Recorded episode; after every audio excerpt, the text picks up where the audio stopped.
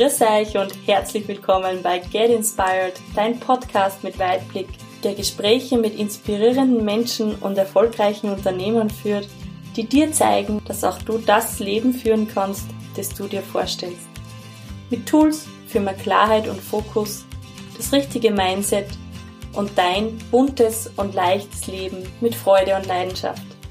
Mein Name ist Ursula Helmel, ich bin diplomierte Mentaltrainerin, Speakerin und Coach und ich freue mich darauf, dich ein Stück weit des Weges in dein Wunschleben begleiten zu dürfen.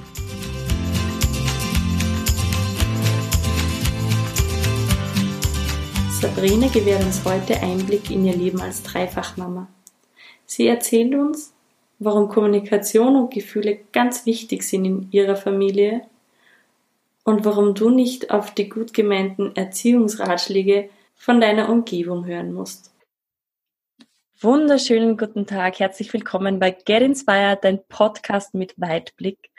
Und heute darf ich ein Thema mit euch teilen, das ich super spannend finde, weil ich selber einfach, also momentan halt nicht damit äh, in Berührung komme, und zwar das Muttersein. Ich habe heute für euch die Sabrina Holländer. Sie, und ich darf sie euch jetzt ganz kurz vorstellen. Sabrina Holländer ist Mentaltrainerin für Mütter selbst Mama von drei wundervollen Jungs, Ehefrau. Sie wohnt am Niederrhein und hat früher einen sehr bodenständigen Beruf ausgeübt, würde ich sagen, und zwar Groß- und Handelskauffrau. Hat sich aber schon immer mit alternativen Ideen beschäftigt, Naturheilkunde, viel mit Tieren gearbeitet und mit 30, also vor fünf Jahren, ist ihr erstes Kind, ihr erster Sohn geboren. Und da hat sie dann gemerkt, dass die vielen gut gemeinten Ratschläge nicht für ihr Kind passen, für ihren Sohn passen und hat sich dann eben auch umorientiert und die Augen aufgemacht und gesucht und ist jetzt zur bedürfnisorientierten Familienleben. Familienleben eben gekommen, genau. Liebe Sabrina, herzlich willkommen, schön, dass du da bist. Liebe Ursula, danke, dass ich da sein darf. Hallo. Hallo, ich freue mich riesig. So ein spannendes Thema. Ja. Starten wir gleich los. Und zwar, wie geht's dir heute und wie schaut dein Alltag aus? Mir geht's super. Ich bin ein Mensch, der wirklich von innen heraus ganz total glücklich ist, weil ich kreiere mir mein Leben selbst. Das ist total genial. Und mein Alltag ist turbulent. Ich habe drei kleine Kinder ja, also von fünf, drei und der Kleinste wird jetzt nächsten Monat ein Jahr alt. Und äh, wir haben noch einen Hund, wir haben ein Haus, ich habe einen Mann, ja. Und ja, ich glaube, da kann sich fast jeder vorstellen, dass da schon mal ziemlich die Post abgeht. Und das halt eigentlich ja jeden Tag. Mhm. Das fängt morgens an, wenn wir aufwachen. Früh aufwachen. Was heißt früh? Meine Kinder sind früh aufsteher. Also das kann schon mal sein, dass wir also um 5 Uhr ist ihr Leben in der Bude. Ja, ja, okay, alles klar. Das ist eine Zeit, da schlafe ich noch. ja, würde ich auch gerne manchmal. Ah, jetzt habe ich da so gleich einmal eine Frage dazu. Also ich habe ja zwei wundervolle Neffen, die ich über alles liebe. Mhm. Äh, der eine ist jetzt gestern sechs Monate geworden und der andere äh, ist dreieinhalb Jahre. Und ich merke das schon bei meiner Schwester. Es ist, ähm, sich zu organisieren, ist jetzt einmal ganz eine andere Sache, wie wenn man nur ganz alleine oder als Ehepaar da ist. Ja. Wie machst du das mit drei Kindern? Ja, also letztens sagte jemand zu mir, dass die Frauen mit drei Kindern oft besser organisiert sind als die mit einem Kind. Da musste ich schon ein bisschen schmunzeln, aber so ganz Unrecht hat er nicht. Weißt du, wenn man äh, alleine ist oder auch nur zu zweit zusammenlebt, man ist, man ist im Prinzip viel mehr sich selber. Ja, man kann so seinen Alltag anpassen, beziehungsweise man weiß ja auch, wie der Alltag von dem anderen ist und man trifft sich dann so zwischendurch, man hat gewisse Gemeinsamkeiten, aber man hat halt auch viel Zeit ohne den anderen. Wenn man Kinder hat, dann ändert sich das. Dann ändert sich das schlagartig, weil ein Kind, und es ist egal, ob man ein Kind hat oder ob man drei Kinder hat, es ist ein 24-Stunden-Job. Mhm. Ja? Das ist morgens um acht, nachts um zwei, es ist egal, du bist immer Mama. Und da muss man schon einiges umstellen. Ne, klar, also vom Tagesablauf her sowieso, aber auch in sich selber. Also ich sage auch immer, dass die Frauen, wenn die wenn die Frau sind, sind die eine Person und wenn die Mutter sind, werden die zu einer komplett anderen Person. Mhm. Und das ist auch oft das Schwierige, weil es ändert sich auf einmal alles, wenn ein Kind auf die Welt kommt. Es ändert sich das Gefühl, es ändert sich der Alltag, es ändert sich die, die Gesellschaft, die, die Freunde, die man hat, das, ähm, die, die Ansichtssachen von vielen Sachen. Weil man hatte auf einmal ein kleines Lebewesen, ich sag mal, anvertraut bekommen von, von der Welt, von, vom lieben Gott, wie man es letztendlich nennen möchte. Und man darf es begleiten, man, man darf es anschauen und man merkt durch das Zusammenleben, wie extrem sensibel die sind. Was uns dann auch daran erinnern kann, wie extrem sensibel wir auch selber sind. Hm. Ja, und ähm, wie schafft man das dann mit drei Kindern? Ja, das ist nicht immer einfach. Das kann auch schon mal sehr turbulent sein. Aber es haben sich halt so gewisse Sachen, hm, sag ich mal, relativiert. Ja, also mein Haus ist nicht mehr so sauber, wie es noch vor fünf Jahren war, zum Beispiel. Aber das liegt einfach daran, dass jetzt andere Prioritäten sind. Und hey, putzen kann ich in, in den nächsten fünf Jahren dann irgendwann wieder, wenn die Kinder ein bisschen größer sind und ich auch ein bisschen wieder mehr Zeit für mich habe. Aber aktuell empfinde ich das jetzt zum Beispiel nicht als wichtig und deswegen habe ich gesagt, gut, das steht jetzt ein kleines bisschen hinten an. Und ja, so muss man dann halt so seine Prioritäten setzen, seine Werte leben und auch weitergeben. Und ähm, dann kriegt man auch eine fünfköpfige Familie plus Border Collie ganz gut unter einen Hut. Und darf ich jetzt da fra fragen, wie das ist, deine Jungs, also der, der Fünfjährige wird wahrscheinlich schon in die Kita gehen oder schon? Genau. Oder? Ja, ja. Also der, ähm, meine Kinder sind mit äh, zweieinhalb beide, ne, also die beiden Großen, mhm. ähm, in den Kindergarten gegangen. Also der Große, der ähm, geht dieses Jahr nächstes Jahr dann auch schon in die Schule. Das ist auch wieder was ganz Neues dann. Freut er sich jetzt schon riesig drauf. Und äh, der Mittlere, der ist jetzt auch seit letztem Sommer, also jetzt auch schon bald ein knappes Jahr im Kindergarten.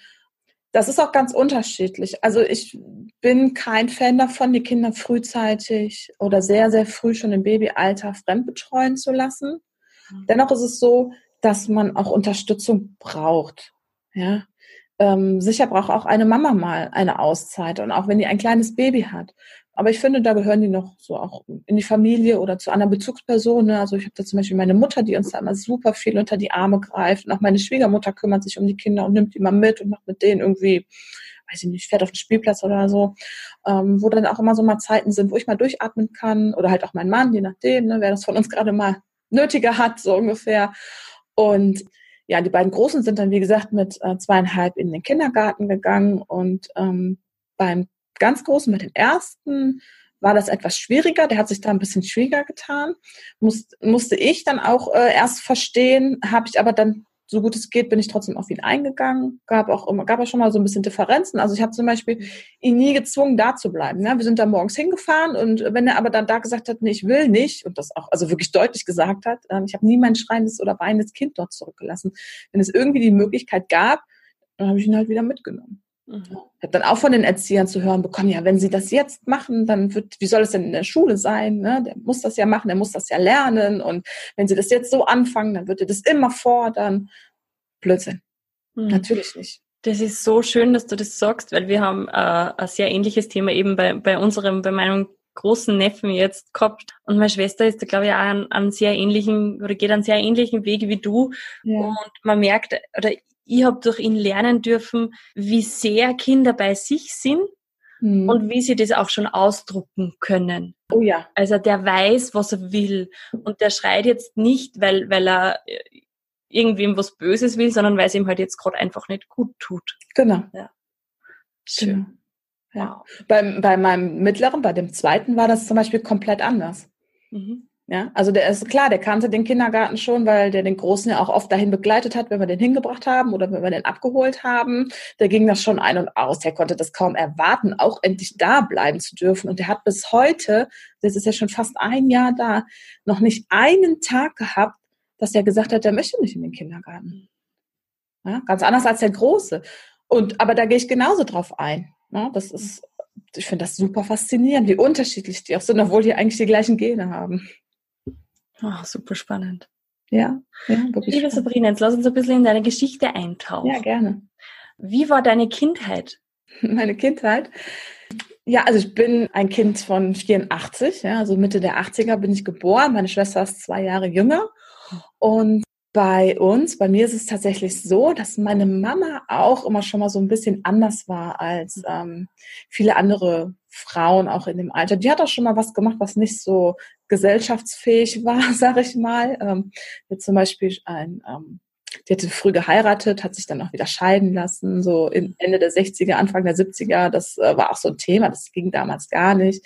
Dann hat sie auch ein uneheliches Kind gehabt. Und als wir dann auf die Welt gekommen sind, meine Schwester und ich, hat sie auch nicht dieses Schema F gemacht, nur weil das alle anderen auch so machten. Also sie hat da auch immer hm, sehr drauf achtet, dass wir schon auch unsere eigene Persönlichkeit haben, dass wir, also nicht, dass wir jetzt immer unseren Willen bekommen, das, das finde ich auch immer ein bisschen falsch ausgedrückt. Aber sie hat schon darauf geachtet, dass auch unsere Bedürfnisse tatsächlich gestillt sind und dass wir auch, dass wir glücklich sind, ne? Und dass der, nicht, dass der eine was darf und der andere nicht und so hatte ich so im Großen und Ganzen wirklich eine sehr glückliche Kindheit. Meine Eltern haben uns äh, viel ermöglichen können und ähm, deswegen durften wir, meine Schwester und ich sind da auch sehr unterschiedlich. Nicht total unterschiedlich, aber halt schon ein bisschen. Und es durfte aber jeder von uns auch so seine eigene Persönlichkeit entwickeln. Und von daher würde ich sagen, ich habe eine sehr, sehr glückliche und erfüllende Kindheit gehabt, die mich genau zu dem gemacht hat, was ich jetzt auch bin. Hm, schön. Wie ist dann weitergegangen? Du hast ja Groß- und Handelskauffrau gelernt, mhm. ähm, hast aber Abi gemacht, oder? Nee, ich habe kein Abi gemacht, also ich war immer so eine, die in der Schule, ja, ich war mal so mittelmäßig, aber ich war jetzt auch nie der Kracher, aber ich habe auch nicht so gerne für die Schule gelernt, weil, also mittlerweile weiß ich warum, weil einfach die Motivation fehlte, nicht weil ich faul bin, sondern ich weiß, dass Motivation einfach von innen herauskommen muss und ich sah einfach da nicht so viel Sinn drin, was ich da in der Schule gelernt habe. Ich habe aber, naja, Ende der 90er, ne, beziehungsweise ich bin 2000, bin ich dann von der Schule abgegangen und äh, damals war das eine ganz, ganz schwierige Zeit mit Ausbildungsstellen. Da konntest du froh sein, wenn du eine gekriegt hast. Die meisten haben tatsächlich keine gekriegt und mussten Schule weitermachen. Und das wäre für mich der Horror gewesen. Mhm. Naja, und so habe ich dann damals halt diese Stelle gekriegt zur Ausbildung zur großen Außenhandelskauffrau. Und ja, ich habe es gemacht, habe aber auch schnell gemerkt, dass Büro eigentlich so gar nicht meins ist. Mhm. Also und, und irgendwelche Akten von links nach rechts schieben und irgendwelche Aufträge bearbeiten. Nee, also da konnte ich mich so auf Dauer überhaupt gar nicht mit anfreunden. Aber ich war ja ein, ein pflichtbewusster junger Mensch irgendwo auch. Ich wollte das auch erst fertig machen. Also das ist auch, ich mache Sachen, die ich äh, mache, die mache ich dann auch. Ja? Mhm. Die versuche ich dann auch immer weitestgehend zu Ende zu bringen. Und äh, deswegen habe ich, als ich die Ausbildung abgeschlossen hatte, bin ich danach äh, in den Landkreis Lüneburg gezogen. Das ist da oben in der Nähe von Hamburg. Mhm. Also auch äh, fast 500 Kilometer von meinem Wohnort weg. Bin ich mit 19 Jahren bin ich da hingezogen und habe da mutterlose Fohlen mit der Flasche großgezogen. Ich hatte, wir hatten immer ein Pferd, meine Schwester und ich. Ja. Und ähm, ich wollte da so ein bisschen tiefer mit, mit Tieren machen und habe mich da total für interessiert und habe gedacht, oh, Fohlen, total niedlich.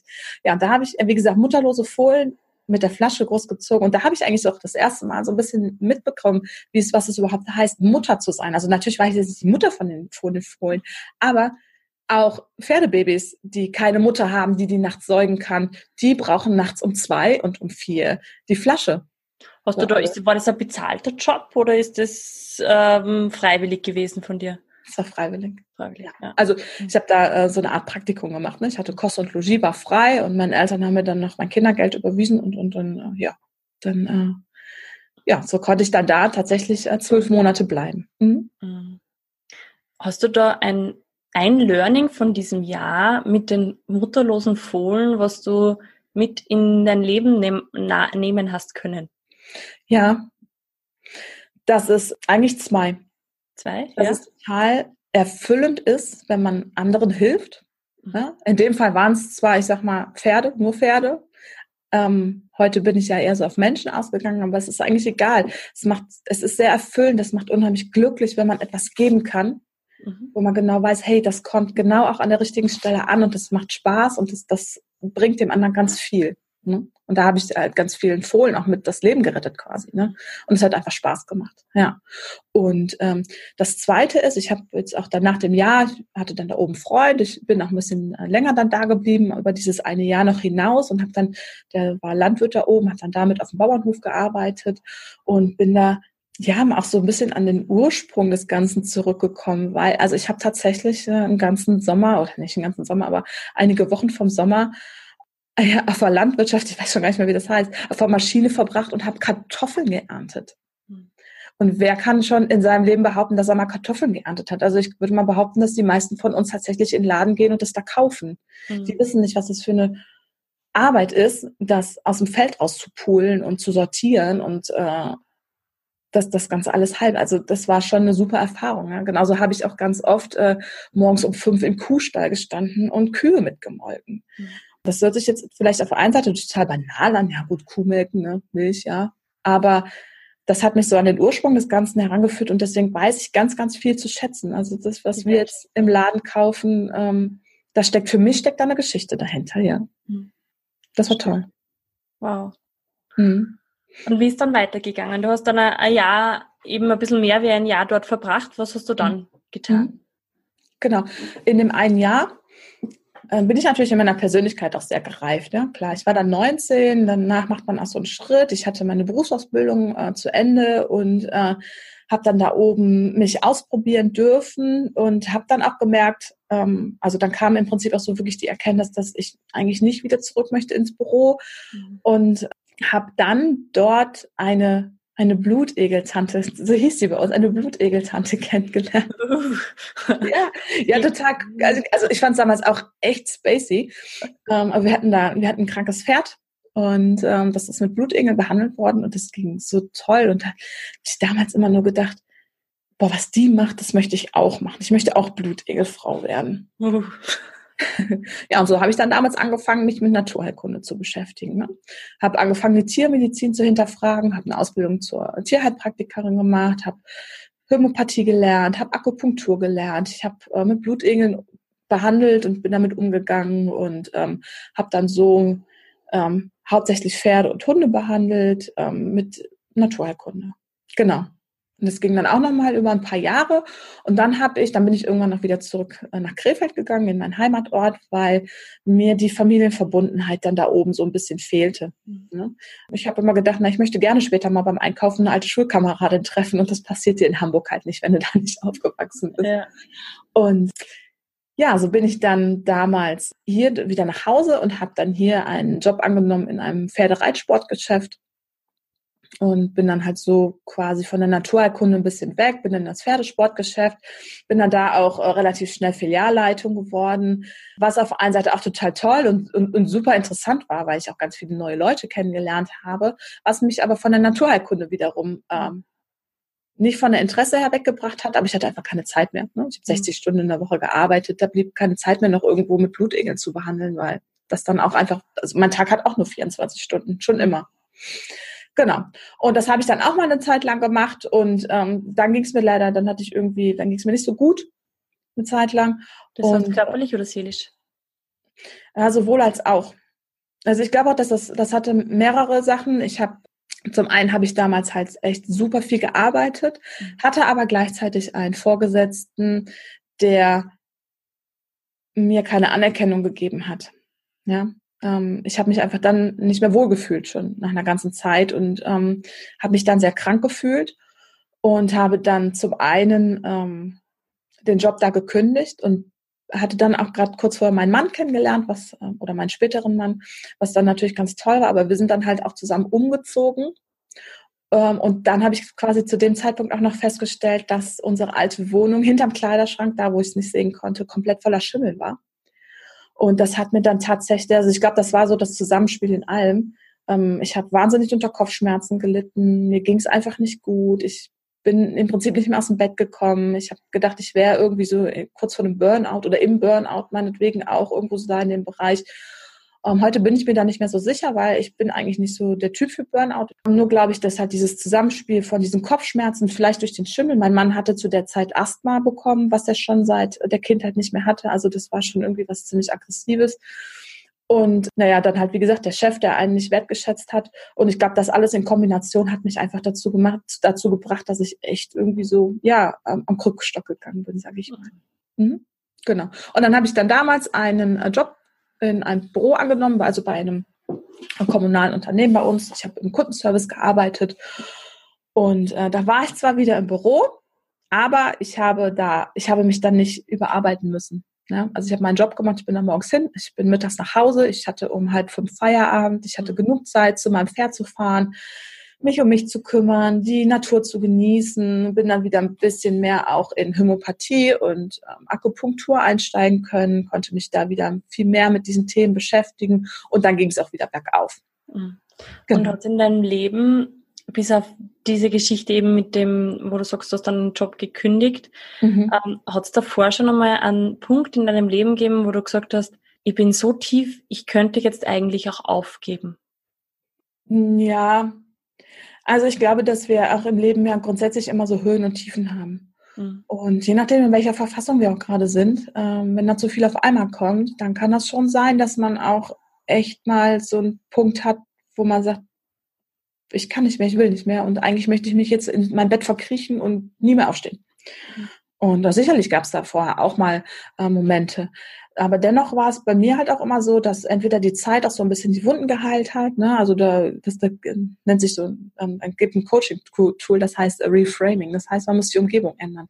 Und das war zum Beispiel auch damals der Fall, als ich von Krefeld nach Hamburg gezogen bin. Das war für mich auch so ein Reframing, weil ich musste da dann auch einfach mal raus ja, mhm. da war dann auch ähm, privat was vorgefallen mit meinem damaligen Freund, der mich da sehr enttäuscht hatte. Mhm. Und das war mir schon extremst nahe gegangen auch. Und ähm, ja, da musste ich raus. Und dann habe ich mich aber auch wieder erholt. Das, dann, dann ging das auch weiter. Also dann war ich mhm. auch wieder ganz die Alte im Prinzip. Mhm. Ja, genau. Ein großer Einschnitt war auch, als meine Mama an äh, Krebs erkrankt ist. Das war für mich auch ein super Schock, weil ich da überhaupt gar nicht mit gerechnet hatte. Und ähm, ich damals so traurig war, weil ich gedacht habe, dass ich meine Mama verliere und ich gedacht, ich bin noch viel zu jung und ich möchte Kinder haben und bitte? Wie alt warst du da? 26, 27, so in dem Bereich. Mhm, genau. Also ich hatte halt noch keine Kinder, ich wollte noch welche haben und ich wollte auch unbedingt, dass meine Mama meine Kinder kennenlernt, weil sie war für mich eine tolle Mama, also kann sie auch nur eine super Oma werden. Ja. Aber die hat sich auch wieder berappelt, ist nämlich auch ist auch so eine Powerfrau. Und ähm, ja, mittlerweile ist noch wieder alles gut. Ich habe meine Mama noch, meine Mama hat ihre Enkelkinder und äh, es hat sich dann alles entwickelt. Genau. Wie ist dir da mit der in dieser Zeit gegangen? Wie lange hat das gedauert? Hat deine Mama äh, Chemotherapie gemacht oder war das? Mhm. Ja.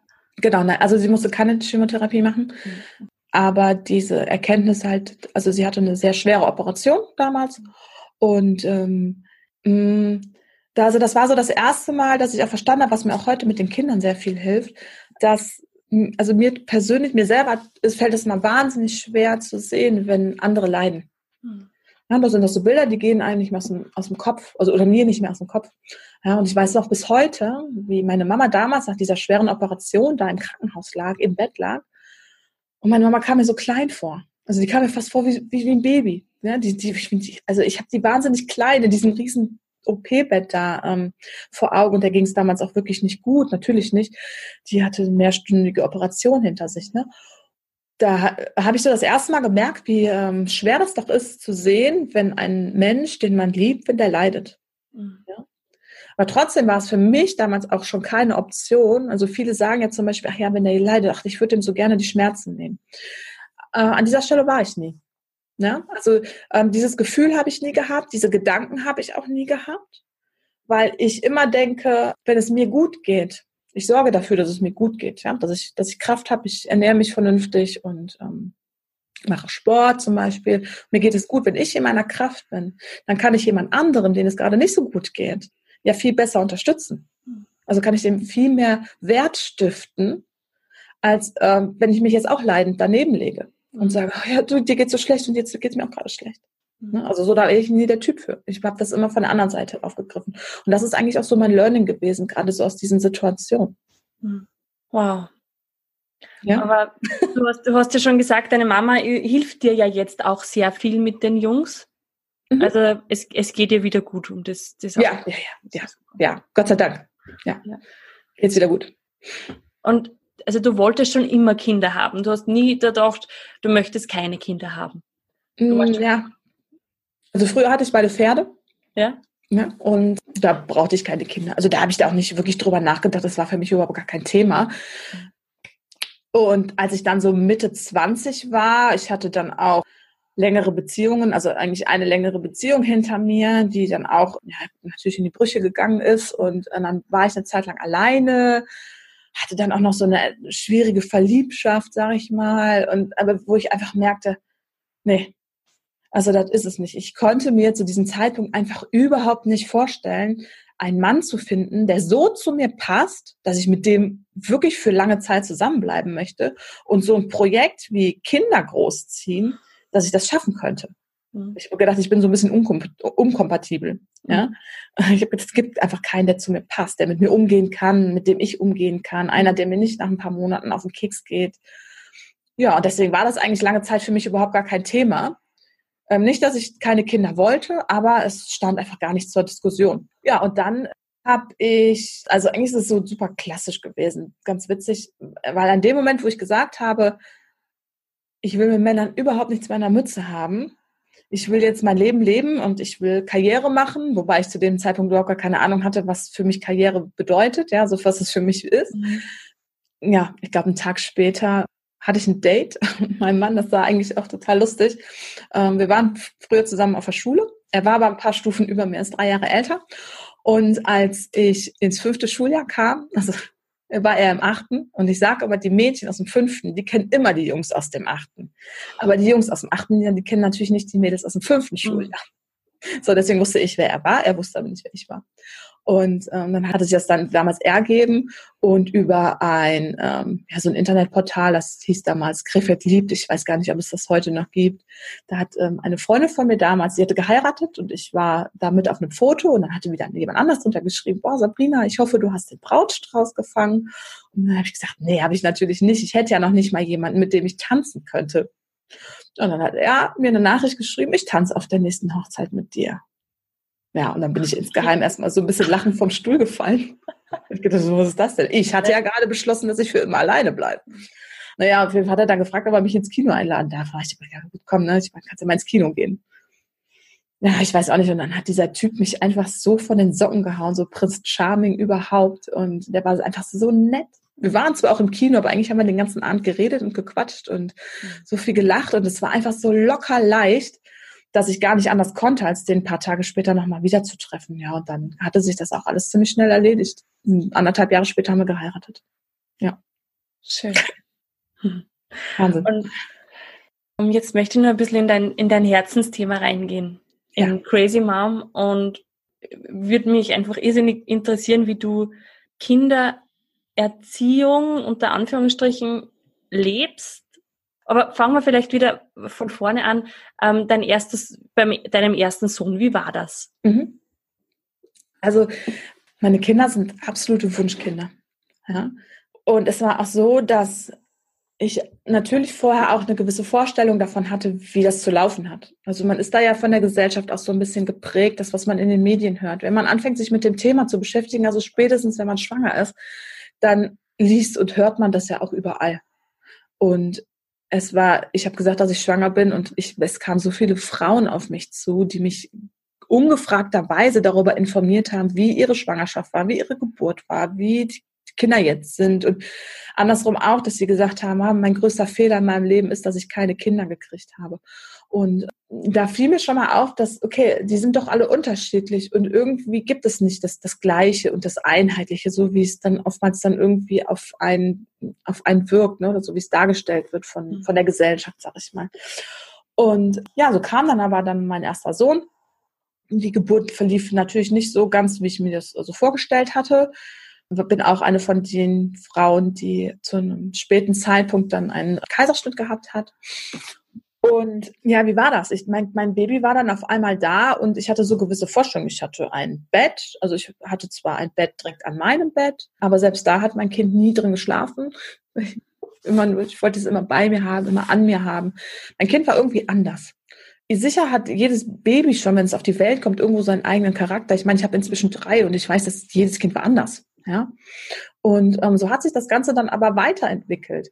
Gab für mich nicht so diese eindeutigen äh, Schritte und also zum Beispiel war auch, als es dann, äh, ich kann das gar nicht, kann das so schwer eigentlich auch in Worte fassen. Mein Kind war immer irgendwie so ein bisschen anders. Also ich habe zum Beispiel dann auch lange gestillt. Ja, vorher war für mich klar, okay, ähm, nach sechs Monaten macht man ja so, ne, dann stillt man ab und dann gibt man die Flasche, damit man ja auch dann mal wieder raus kann und so. Ne? Hm. Was warst lange? Wie lange hast du gestillt?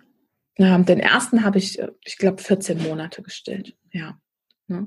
Weil das für mich nach diesem halben Jahr auch irgendwie überhaupt gar keine Option war, abzustellen. Weil ich habe gemerkt, okay, er braucht es noch. Der hat auch überhaupt gar keine Flasche genommen.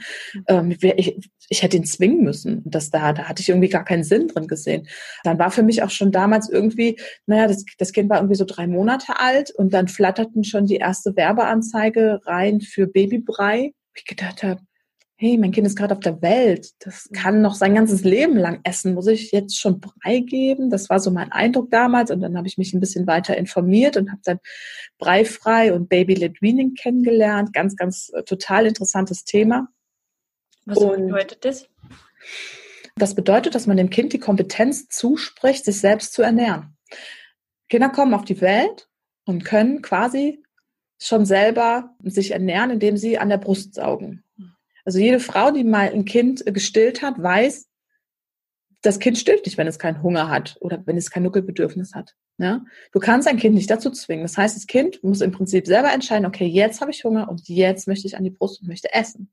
Bei der Flasche funktioniert das schon mal ein bisschen eher, weil die kannst du schon noch mal reindrücken und die kannst auch hin und her bewegen, je nachdem, wenn das Kind den Kopf wegdreht und kannst mit der Flasche hinterhergehen, mit der Brust funktioniert das nicht. Also so gelenkig war ich dann auch nicht. Und ähm, diese Grundannahme, dass mein Kind das selber kann, die habe ich dann quasi übernommen in diese Beikostzeit. Ne? Also Beikost heißt ja, wenn beides gleichzeitig gemacht wird, das ist quasi die Umgewöhnungszeit von der Milchnahrung auf die feste Nahrung.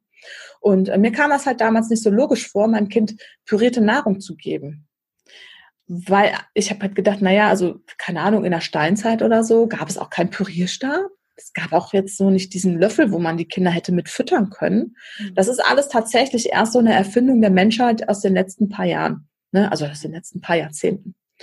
Und das fühlte sich für mich damals nicht stimmig an. Und deswegen habe ich angefangen, als mein Kind Beikostreife gezeigt hat, ja, also sprich, es konnte sitzen. Ja, also keiner von uns ist wirklich im Liegen sitzen alle. Also muss mein Kind aussitzen. Ne? Deswegen habe ich es nie in der Wippe mit Brei gefüttert.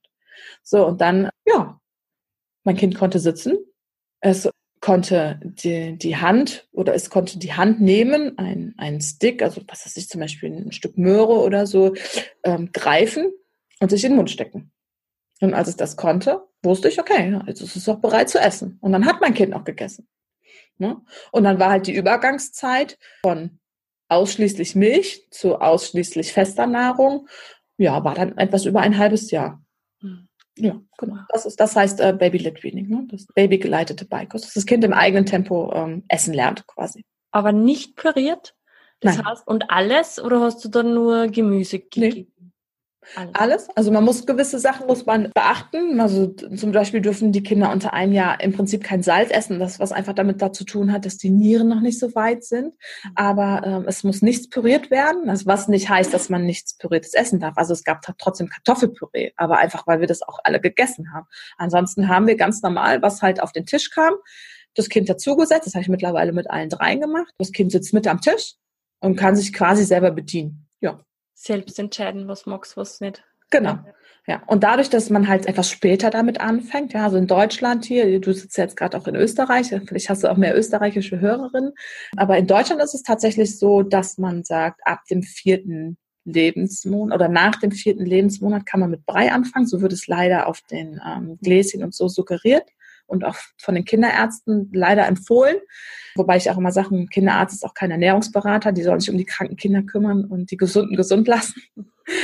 Man fängt halt ein bisschen später an. Die Kinder sind beikostreif ungefähr mit einem halben Jahr. Das hat auch die Beikostreifezeichen kommen, kommen von der WHO, also von der Weltgesundheitsorganisation. Es gibt drei. Das ist der ähm, die Hand-und-Augen-Koordination, die ich gerade gesagt habe, dass die Kinder sich das Essen zum Mund führen können, dass sie aufrecht sitzen können. Also das heißt nicht, dass sie alleine sitzen können, aber das heißt, dass sie eine Rumpfstabilität haben, das gleichzeitig dann eine gewisse Rumpfkräftigung voraussetzt, so dass falls sie sich verschlucken könnten, dass sie auch abhusten können. Hm. Also ein vier Monate altes Baby kann nicht abhusten und an Brei, also an flüssiger Nahrung, verschluckt man sich ja viel schneller als an fester. Hm. Das weiß jeder von uns. Ich meine, die meisten verschlucken sich an ihre eigenen Spucke. Und das hm. ist ja nun mal wirklich nicht fest. Ja, genau. Und die, der dritte, der, der dritte Punkt bei der Beikostreife ist der Zungenstoßreflex. Das kann man auch immer ganz gut beobachten bei den Kindern, die Brei zu futtern bekommen. Man gibt den Brei in den Mund. Ja. Meistens machen die noch nicht mal unbedingt freiwillig den Mund auf am Anfang, erst später, wenn die das kennen. Und dann gibt man den Brei in den Mund und dann spucken die das wieder aus. Also wenn quasi mehr neben dem Kind landet hier auf dem Lätzchen als im Kind selber, dann ist der Zungenstoßreflex noch nicht abgebaut, dann ist der noch vorhanden. Und das hat ja auch seinen Sinn. Die Kinder sollen sich ja nicht verschlucken. Aber wie unlogisch ist, also für mich war es dann immer unlogisch zu sagen, nee, aber mein Kind muss ja jetzt Brei essen. Nee, aber die Natur will das eigentlich noch gar nicht in dem Moment.